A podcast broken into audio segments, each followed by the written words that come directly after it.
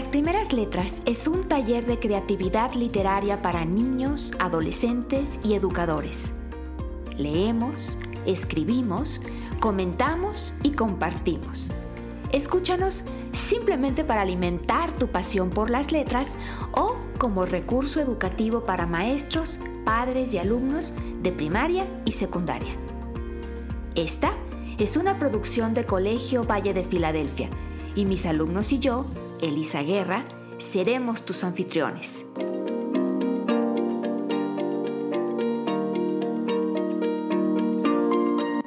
¿Ya estás listo? Comenzamos.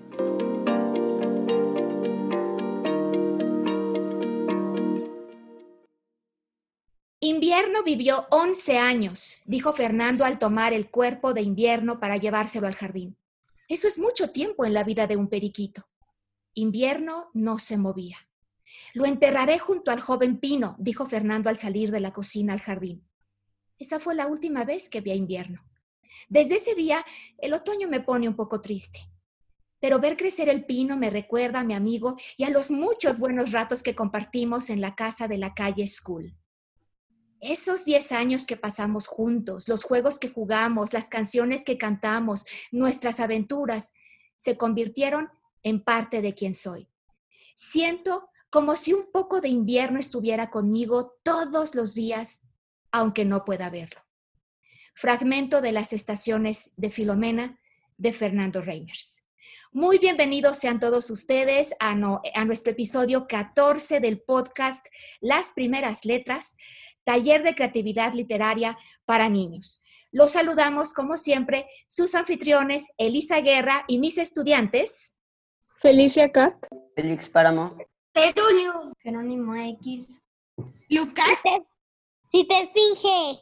Pues muy bienvenidos nuevamente. Hoy estamos de fiesta porque tenemos como invitado muy especial para nuestro programa al profesor Fernando Reimers, quien es profesor de educación internacional en la Escuela Superior de Educación de la Universidad de Harvard, así como director de la Iniciativa Global en Innovación Educativa en la Universidad de Harvard.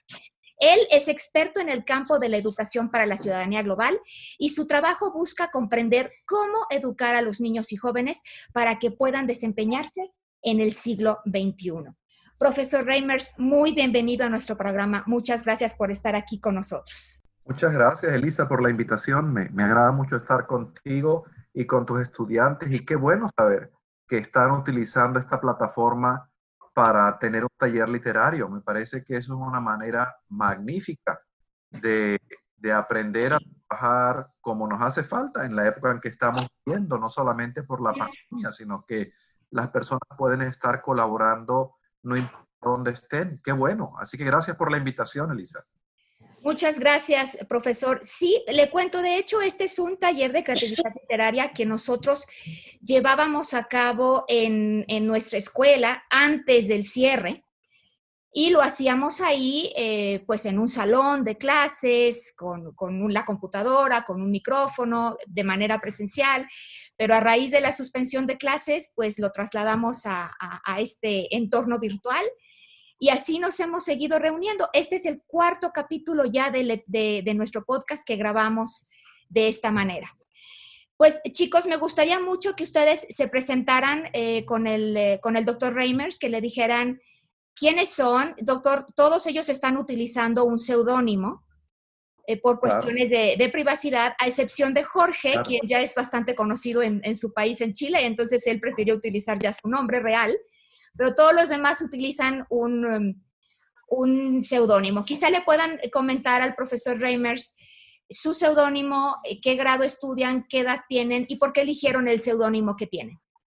¿Quién empieza? Félix. Soy Félix Páramo, voy en noveno, tengo 14 años y elegí Félix por mi abuelo y Páramo por Pedro Páramo. Qué bueno. Hola, yo soy Keirulium, tengo 10 años, voy en quinto grado y escogí este nombre porque Keirulium está en latín y significa celeste y mi color favorito es el celeste.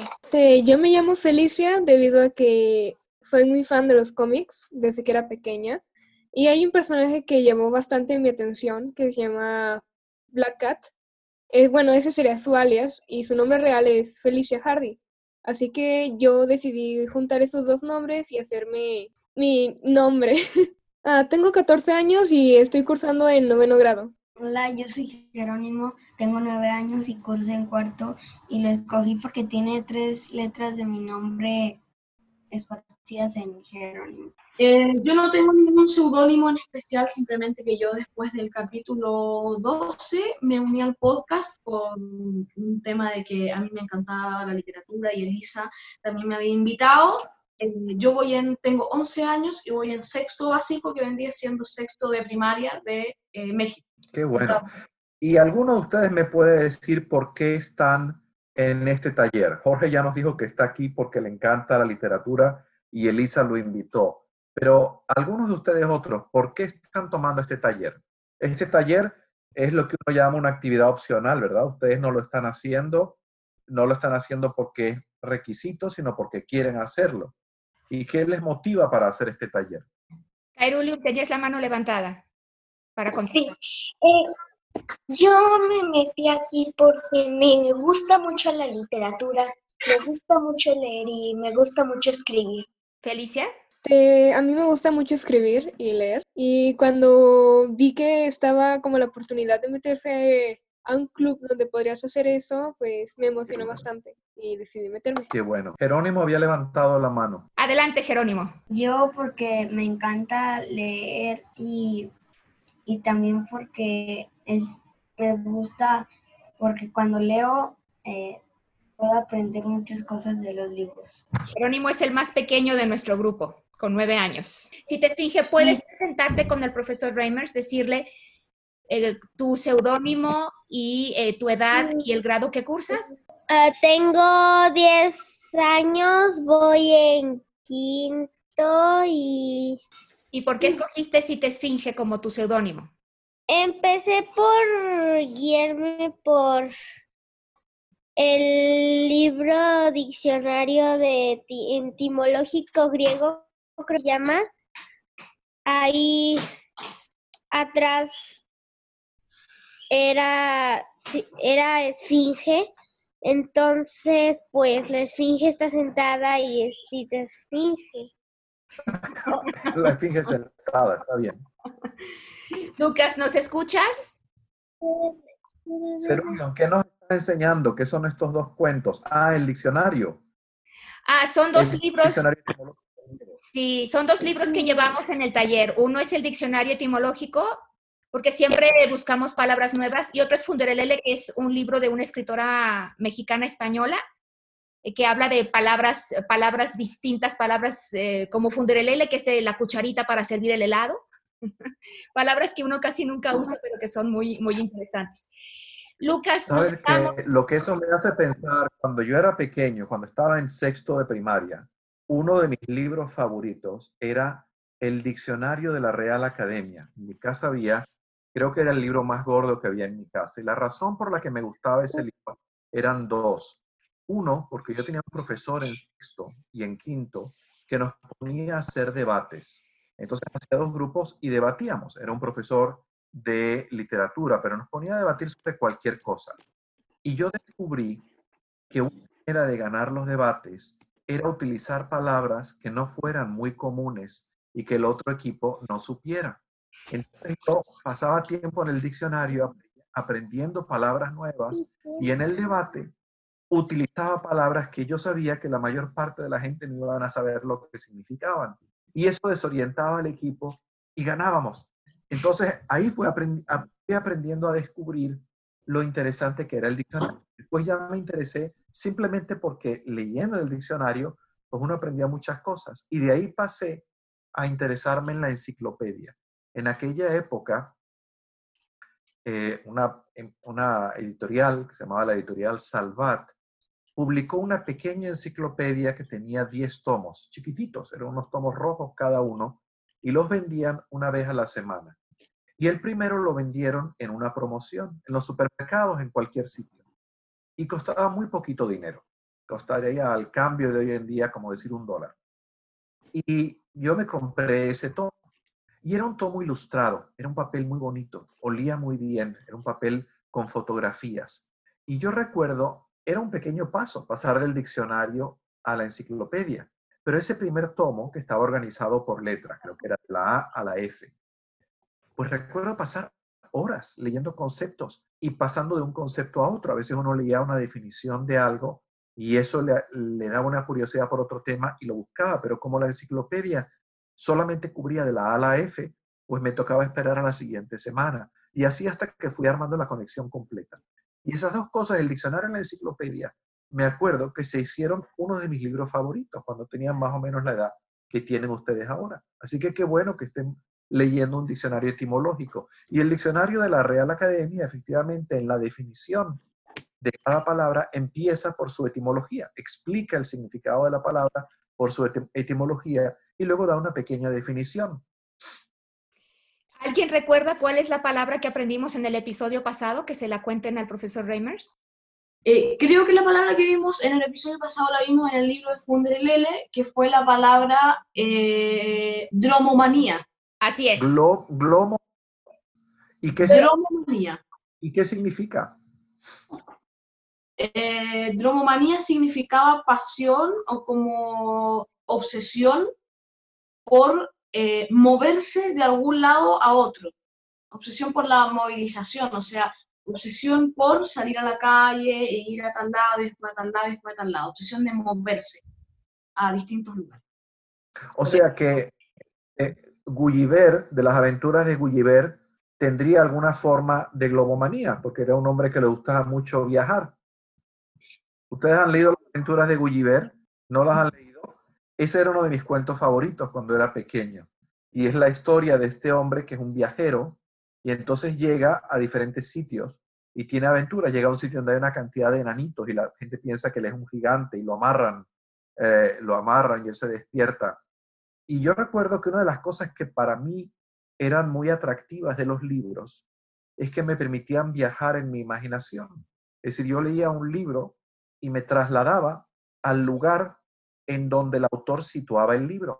Entonces yo recuerdo, por ejemplo, haber leído, siendo muy pequeñito, un cuento, el otro día lo estaba conversando con mi esposa, de un pueblito en Estados Unidos. Yo nací, crecí en Venezuela y nunca había estado en Estados Unidos, pero recuerdo haber leído en español este cuentito que ocurría en un pueblo en los Estados Unidos y hacía mucho calor y todo el pueblo se iba, bueno, no, no viene a cuento, pero el hecho es que en mi imaginación los cuentos eran una manera de visitar lugares en los que yo no había estado y en los que no pensaba estar.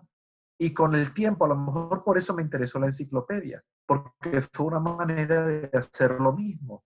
Ya ahí no de trasladarme a lugares imaginarios, sino de trasladarme a lugares y a hechos reales, presentes o pasados, ¿no? Te ves muy bien, Jerónimo, te veo que estás haciendo caras frente a la cámara. Sí, Jerónimo siempre anda muy inquieto frente a la cámara. Lucas, falta... Seguro que hay una palabra que, hay una palabra que describe eso. Glomomanía. A ver si la encuentran. Pero si hubiéramos estado en un debate y ustedes hubieran utilizado el término glomomanía, me habrían ganado, porque yo me habría quedado desorientado por no saber lo que significaba la palabra. Sí, sí, pues dromomanía fue esta palabra que, aprendimos y lo más interesante fue que ellos fueron eh, llegando solitos antes de leer al, significado por las etimologías, ¿no? Dromos, pista, como hipódromo, como autódromo, como velódromo, y manía, la, locura, la obsesión.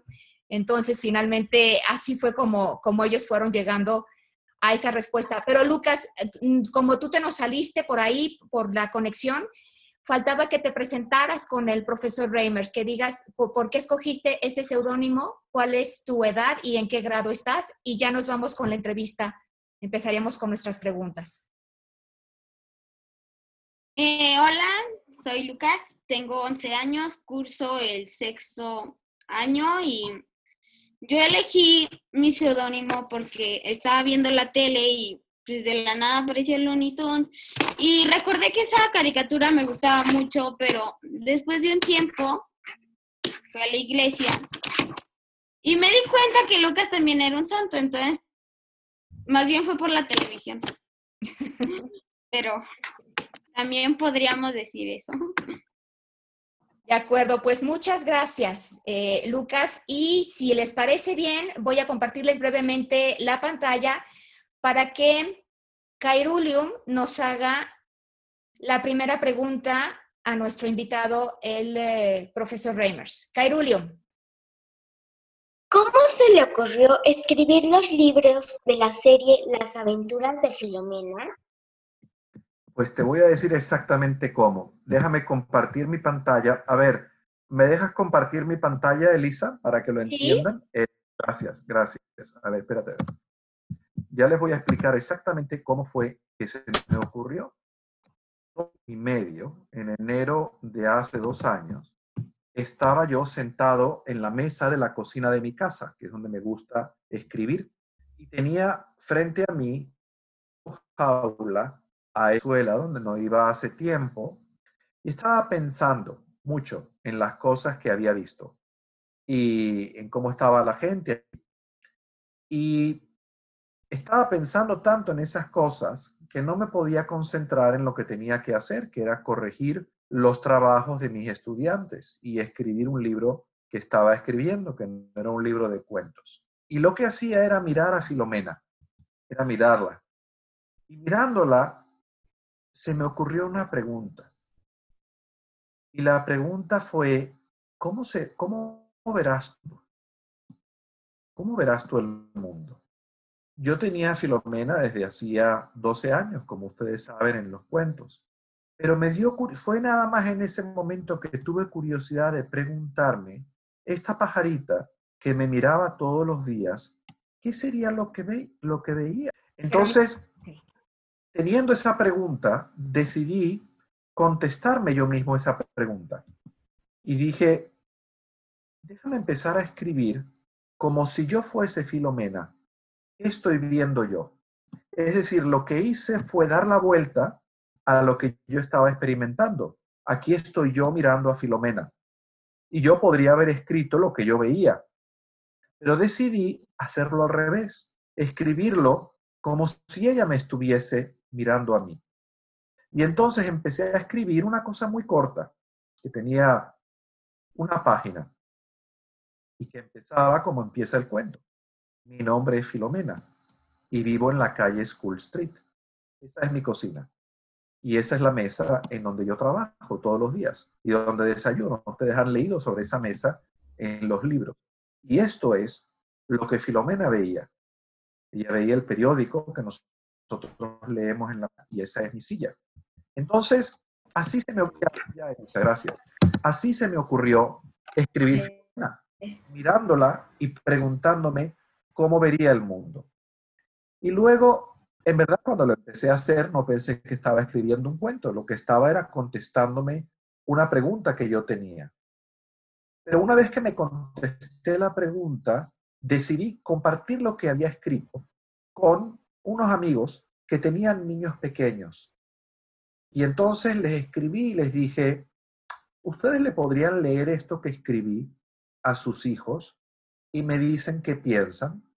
Y les mandé esa página. Eran nada más cuatro párrafos. Y entonces varios de esos amigos, que habían sido estudiantes míos hace mucho tiempo, le leyeron esa historia a sus hijos y me escribieron. Algunos grabaron una conversación con los hijos y yo escuchaba a los hijos de mis antiguos alumnos decirme lo que les había hecho pensar y sentir esa historia. Y me pareció tan interesante que decidí terminar la historia. Entonces seguí escribiendo. Y escribí la historia de Filomena, pero claro, la historia no tenía dibujos. Y dije, bueno, ahora a mí me gustaría que esta historia es en leer otras personas que no conocen a Filomena. Y entonces encontré una ilustradora y le dije, ¿usted podría hacer las ilustraciones? Y me dijo, sí. Y así hice el primer cuento. En verdad hice el primer cuento para regalárselo a los hijos de mis alumnos. Esa era mi idea. Y no tenía la idea de escribir más cuentos. Yo pensaba que hasta ahí iba a llegar.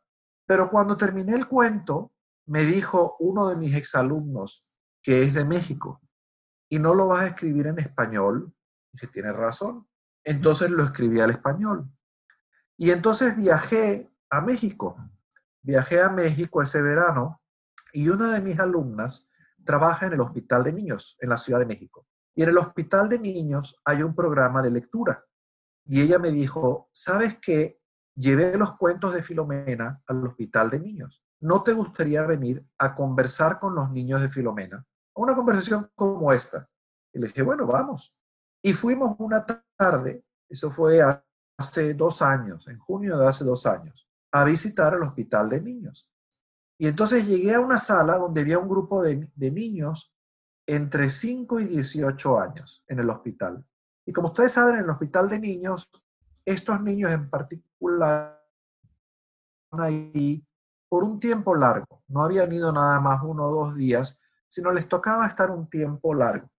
Entonces fui, me pidieron que les leyese el primer cuento que ustedes conocen, que se llama La historia de Filomena en español. Entonces les leí el cuento y conversé y al terminar les pregunté qué les pareció el cuento.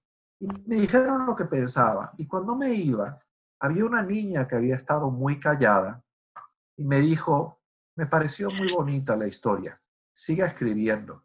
Y entonces regresé a mi casa y me quedé pensando en lo que me había dicho esa niña, que siguiera escribiendo. Y eso me animó a escribir el segundo cuento. Así fue como escribí las historias, así fue como se me ocurrió. En verdad, yo no tenía pensado que iba a escribir cuentos ni sobre Filomena ni para niños. Yo creo que fue una aventura. Un accidente que se convirtió en aventura. Eso. qué lindo, qué lindo. Muchas gracias, profesor eh, Reimers. ¿Alguien quiere comentar al respecto o nos vamos con la siguiente pregunta? ¿No veo manos levantadas? Felicia, quería hablar. Ah, Felicia, perdón, Felicia, adelante. Y después vamos a la pregunta. Felicia. Este, me pareció como muy interesante cómo empezó de... ¿sí? sí, sí, yo te oigo. Y es de cómo, o sea, en vez de ver de la perspectiva, pensar en otro punto de y eso eso me gustó mucho de cómo traer cómo tú ves las cosas sino como alguien más las ve eso me gustó bastante. Claro, una de interesantes de escribir es que uno tiene la posibilidad no solamente de describir las cosas como son o como las ve, sino de imaginarse otras maneras de que las cosas fuesen. La, algún tipo de escritura nos permite imaginarnos un mundo que no existe, construir un mundo y nos permite adoptar una perspectiva que no es la nuestra, imaginarnos como esa perspectiva, ¿no? Yo me acuerdo que yo, creo que el primer cuento que escribí, lo escribí cuando tendría seguramente la edad que tienen ustedes. Era un cuento que lo escribí, en verdad la única persona que leyó ese cuento fue mi mamá. Y sería un cuento que tendría una página, me acuerdo que lo escribí a mano. Y era una aventura pero ni, ni siquiera me acuerdo de qué era la aventura. Era una aventura de unos niños.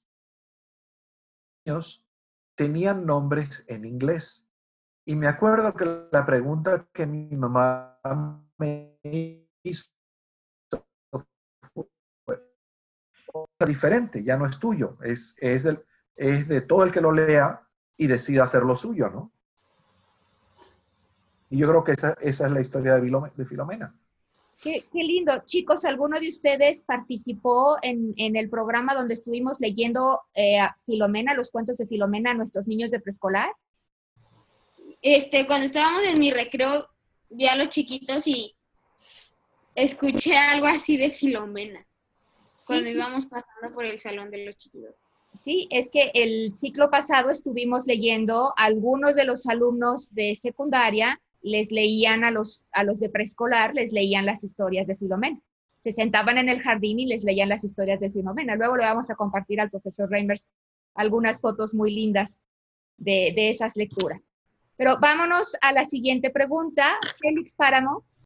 ¿Qué es la ciudadanía global y por qué se debería promover entre los niños? Qué pregunta más buena. Ah, te voy a enseñar unas láminas en las que estaba trabajando antes de estar con ustedes, que tienen que ver con una charla que voy a dar esta tarde. La lámina que te quiero enseñar es esta. A ver, un segundo a ver si puedo compartir la, mi pantalla. Eh, es una manera de contestar tu pregunta, pero no con mis palabras, sino con las palabras de otra persona. Este señor nació hace dos mil años en Marruecos, en el norte de África, y su nombre era Terencio. Terencio. En aquella época existía la esclavitud. Y Terencio fue vendido como esclavo un senador romano. El senador romano se dio cuenta que Terencio era un hombre tan talentoso que dijo, no tiene ningún sentido que tú estés aquí, yo te doy tu libertad. Y Terencio empezó a escribir.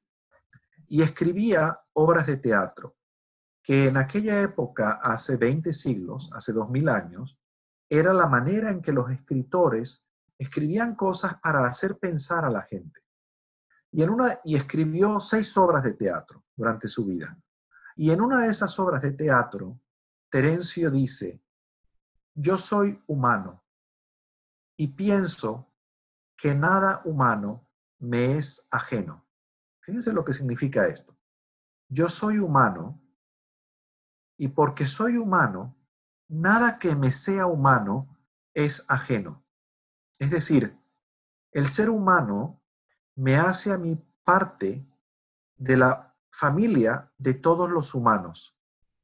Y eso hace que a mí me interese todo lo que sea humano. Yo pienso que la ciudadanía global es entender esto. No todo el mundo lo entiende igual de bien, pero es entender que si somos humanos, nada que no sea humano nos es ajeno. ¿Eso qué significa? Significa que así como ustedes están aprendiendo con la profesora Elisa, hay otros niños en otras partes del mundo que también están aprendiendo. Y seguramente hay niños que también están en talleres de literatura. Y a lo mejor les interesan las mismas cosas que a ustedes o cosas diferentes. Y yo esperaría que ustedes tendrían una curiosidad de saber, ¿y cómo serán esos otros niños en Marruecos o en Brasil o en China que están en un taller de, lectura? ¿Sobre qué escribirán? ¿Qué leerán? ¿Qué pensarán cuando lo leen?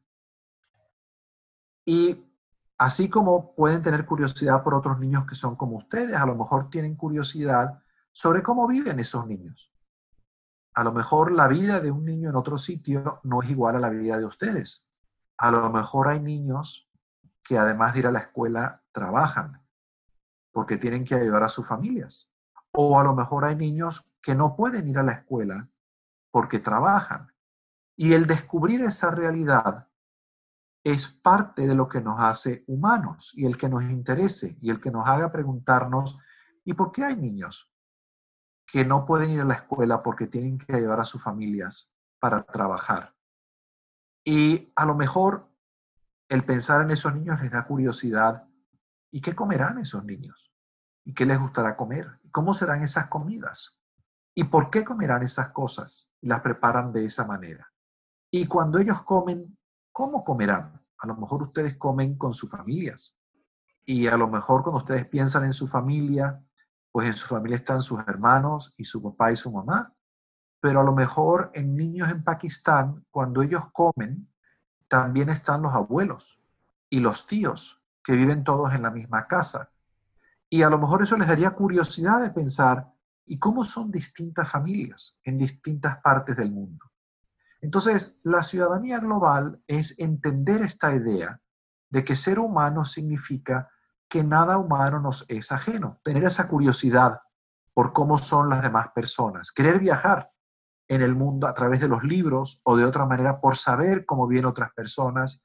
Y también interesarse en la medida de lo posible por ayudar a otras personas. Descubrir que el hacer que todos los niños puedan ir a la escuela es algo que a lo mejor todos podemos ayudar a hacer, aunque estemos en el mismo país que esos niños o no o en el mismo vecindario. Eso es lo que pienso que es la ciudadanía global. Yo creo que la ciudadanía global es si lográsemos que todas las personas se viesen como miembros de la misma especie, entendiésemos que este mundo en el que vivimos y en el que viven 7.500 millones de habitantes, en verdad es como una gran arca de Noé, en el que estamos viajando todos juntos. Y no sabemos muy bien a dónde vamos, pero lo que sí sabemos es que vamos juntos. Y yo creo que desarrollar la razón por la que es importante desarrollar esa ciudadanía global es porque creo que vamos a llegar a un mejor sitio si nos ayudamos a llegar juntos que si cada quien solamente piensa en sí mismo, ¿no? Por ejemplo, piensen en esta pandemia del COVID que está ocurriendo. Este virus, en verdad, no es ni mexicano, ni americano, ni chino, ni japonés. Este virus es un virus. Este corona es un virus que circula por todo el mundo y que viaja a través de las personas o de los murciélagos o de los dos, no sabemos. Pero ciertamente viaja a través de las personas. A lo mejor también viaja a través de los animales. Entonces, este virus que en verdad nos está creando problemas, porque está causándole la muerte a muchas personas, y la razón por la que estamos en nuestras casas es para no enfermarnos y que no nos cause la muerte, la verdad, la única manera de que vamos a resolver este virus es juntos. O sea, si yo, si ustedes se quedan en su casa para que no se contagie tan rápidamente el virus, pero los que vivimos en mi barrio no nos quedamos en mi casa y el virus se esparce, no importa lo que ustedes hagan, el virus va a seguir circulando por ahí. La única manera que podemos disminuir la velocidad de reproducción del virus es si todos nos quedamos en nuestra casa. Y encontrar una solución al virus, que va a ser encontrar una vacuna, en verdad, es una tarea que nos interesa a todos en la humanidad. Es decir, hay científicos de todas partes del mundo tratando de entender cómo curamos este virus, porque este problema es de todos. Eso es la ciudadanía global para mí. Hacer Muchas gracias. Gracias, profesor Reimers. Jorge, tenías la mano levantada. ¿Todavía quieres hablar? Sí.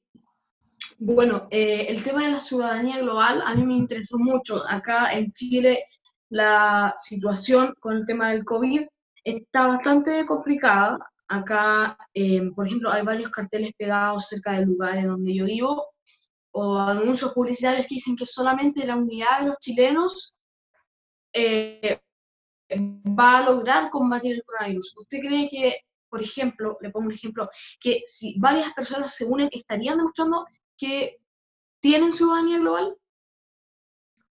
Yo creo que la ciudadanía global incluye tener la capacidad de descubrir cuáles son los intereses que tenemos en común con otros, pero también descubrir dónde están las diferencias y respetar esas diferencias.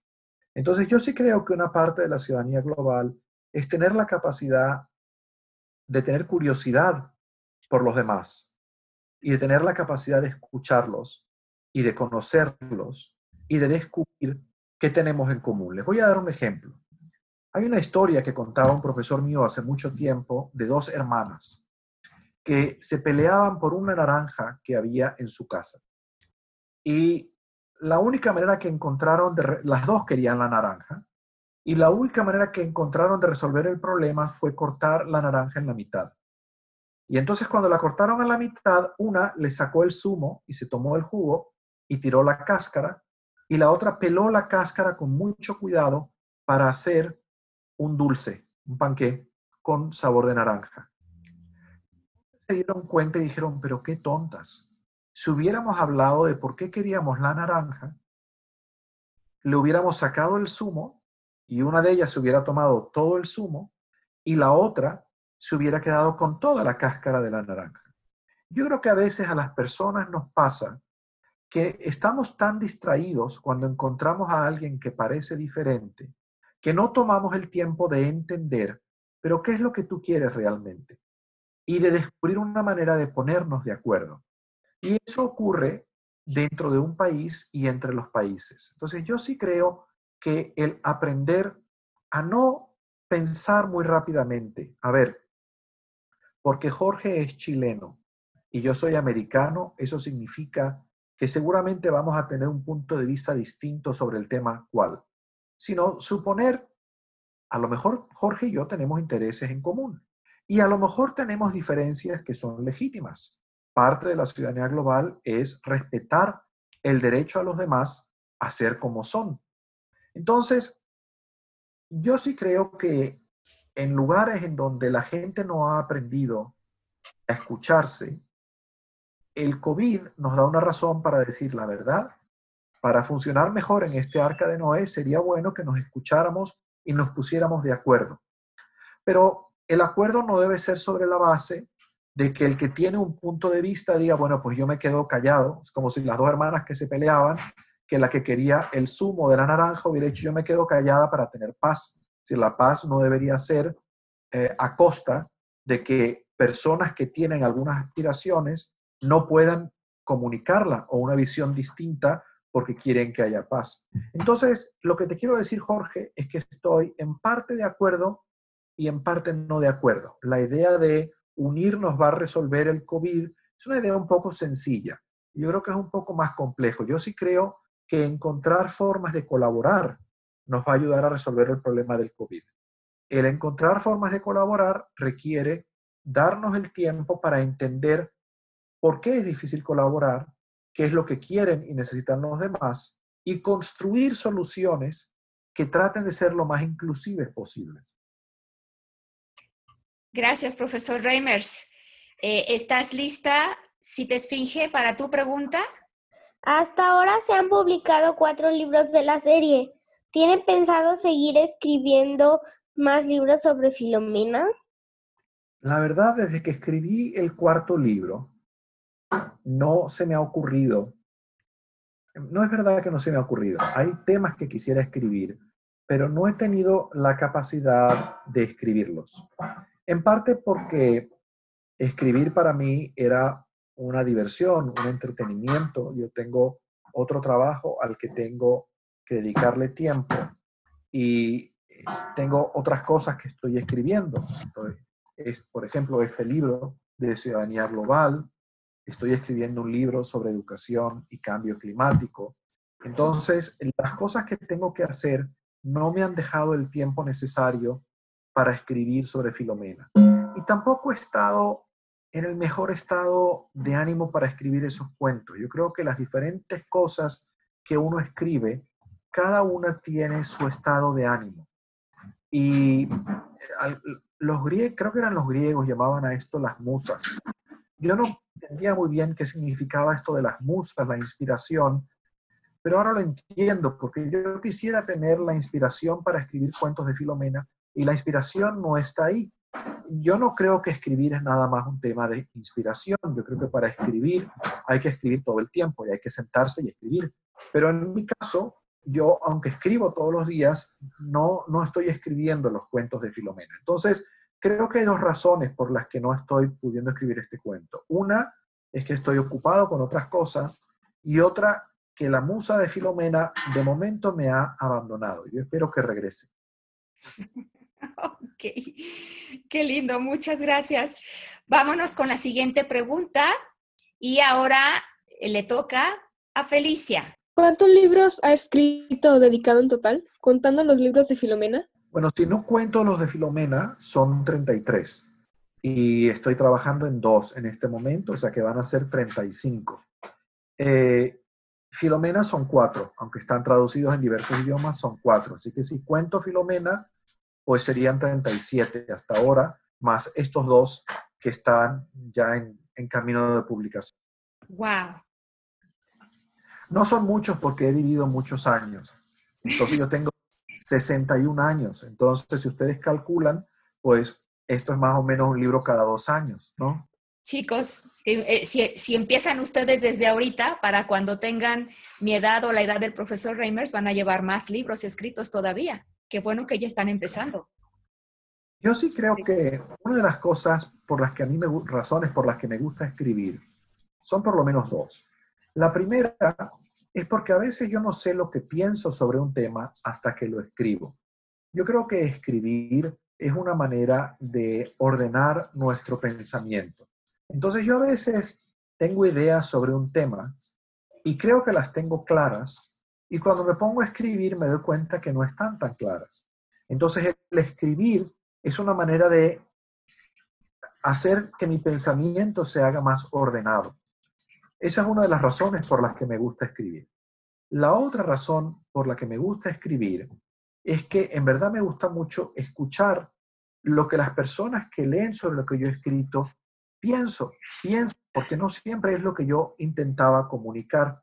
Entonces, ese ejercicio de comunicar, de escribirse como una manera de comunicarse, es muy interesante porque siempre aprendo algo nuevo. Es una manera de conocer a otras personas. Me encanta lo que, lo que nos comparte el profesor Reimers. Eh, en alguna ocasión yo ya les había platicado a los chicos de una frase que me gustó mucho que leí en un libro de Farid Zakaria, el, el em, comentarista de televisión. Su libro se llama En defensa de la educación liberal y él contaba ahí que en alguna ocasión alguien le preguntó su opinión sobre algún tema de la política de ese momento y él respondió, eh, le preguntaron, ¿qué piensa usted de esto? Y él dijo, no sé, todavía no he escrito nada al respecto. Así mismo es.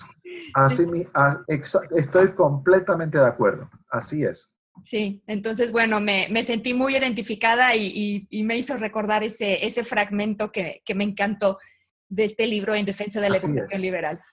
Vamos a la siguiente pregunta. Les quiero, decir, una cosa, yo estoy disfrutando mucho estar con ustedes, pero dentro de ocho minutos tengo que tener una reunión como esta con mis estudiantes. Entonces, nada más les digo para que sepan que a las 12 me voy a tener que despedir porque me voy a reunir con todos mis estudiantes. Si ustedes quieren venir con nosotros y quieren saludarlos, les puedo enviar el enlace si la profesora les permite hacerlo, eh, hacerlo pero, pero si no, yo entiendo que tengan que hacer otras cosas. Yo estaría encantada si ustedes pueden, chicos, no sé cómo estén con el resto de sus clases, pero si quieren asomarse un ratito a la clase del, profesor Reimer, sería muy lindo. Déjame copiarles, déjame copiarles el, eh, el link, a ver si lo puedo hacer, a ver si les puedo copiar el link. Ok, eh, veo que tienes la mano, Jorge, pero em, por cuestiones del tiempo, me voy a, saltar las preguntas que teníamos para, el profesor Reimers y quiero que por lo menos leamos alguno de los poemas que escribimos sobre Filomena. Entonces, por, por estricto orden en que, me, en que me llegaron sus trabajos, vamos a leer eh, el primer trabajo que me compartieron, que fue el trabajo de Félix Páramo, Félix. Por las mañanas, a los niños que van a la escuela, oye pasar, cubierta de plumas, color mar está. Su cola es tan grande como ella misma, y comer semillas la apasiona. Sus ojos color azabache son abismales, su larga cola prefiere no ensuciar. En los columpios le encanta estar, con sus amigos humanos le gusta estar, y su historia les va a contar. Qué bonito, Félix, qué bárbaro. Eso está más bonito que lo que yo escribí. Qué bárbaro. Qué lindo. Qué Gracias. Muchas gracias. Em, Jorge, lo podemos leer, ya no vamos a comentarlos, pero si quieres leer el tuyo. Sí, sí, yo lo leo. Bueno, eh, yo vi el, tema de Filomena y sinceramente la primero decirle felicitaciones al doctor Reimers porque realmente me pareció algo muy, muy bárbaro todo la historia, muy bárbaro todo. Bueno, se lo leo enseguida. ¿Te pareció muy qué? Muy bárbaro, muy bueno. Eh, en el capítulo anterior estuvimos discutiendo una palabra que es la oda, entonces yo decidí hacerle una oda a Filomena, que es básicamente eh, un poema de adoración a algo, en este caso Filomena. Oda a Filomena, con sus plumas azules y celestes, Filomena medita, Logra ver en algo tan simple la alegría más pura. Filomena piensa en lo que puede que pase en el futuro. Filomena es como lo bueno que hay en mí. Filomena es básicamente comprender las cosas que pasan, mirar a través de barrotes una realidad que está distorsionada. Filomena es alguien que da esperanza al esperar a los niños cuando vienen de visita. Filomena es todas sus emociones, es todas las emociones juntas, que con su mezcla logran algo que irradia más que temor, alegría. Qué bonito, Jorge. No te imaginas la emoción que me da leer tu cuento. Lo que me hace es exactamente lo que está tu, tu, tu oda. Lo que me hace es darme cuenta de lo que hablábamos. Al, al escuchar como otro escritor escribe sobre lo que otro escritor ha hecho, te conozco mejor. Y conozco mejor de tu sensibilidad y conozco cosas de Filomena que no conocía. O sea, en tu oda, Filomena gana una vida diferente a la que yo le di. Ya no es la Filomena de Fernando, es la Filomena de Jorge. Tú en tu oda escribes la Filomena que tú te imaginas, que está inspirada en la que yo me imaginé,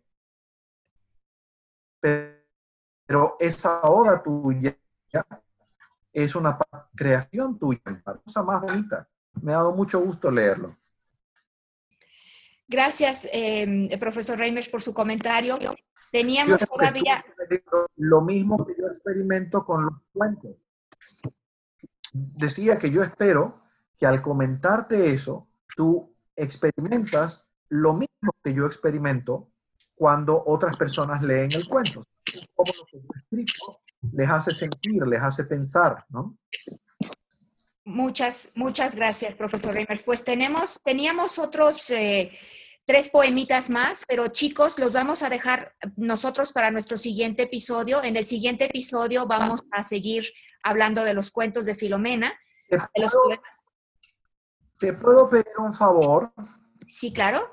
Eh, ¿por, qué no, ¿Por qué no me envías una, eh, una, un email esos poemas? Porque me encantaría leerlos.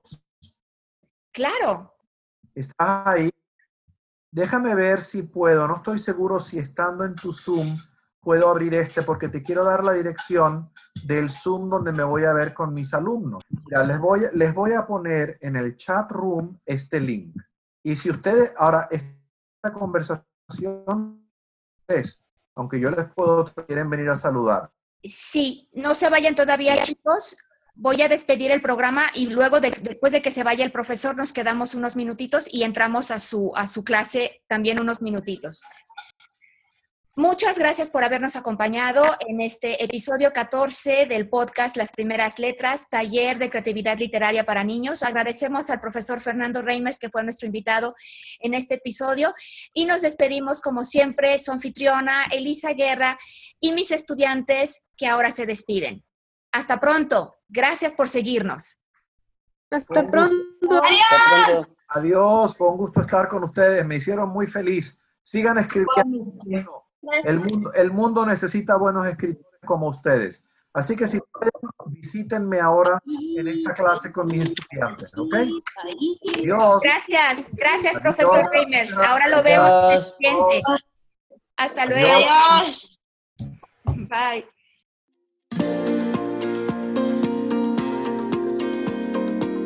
Gracias por haber escuchado este episodio de Las Primeras Letras. En nuestra página web, lasprimerasletras.org, encontrarás planes de clase para cada programa y enlaces a nuestros medios sociales. Si te gustó lo que escuchaste, por favor, suscríbete a nuestro podcast y conviértete, como nosotros, en un embajador de las letras porque estamos convencidos de que todo niño tiene la semilla de la genialidad. Hasta pronto, soy tu anfitriona, Elisa Guerra.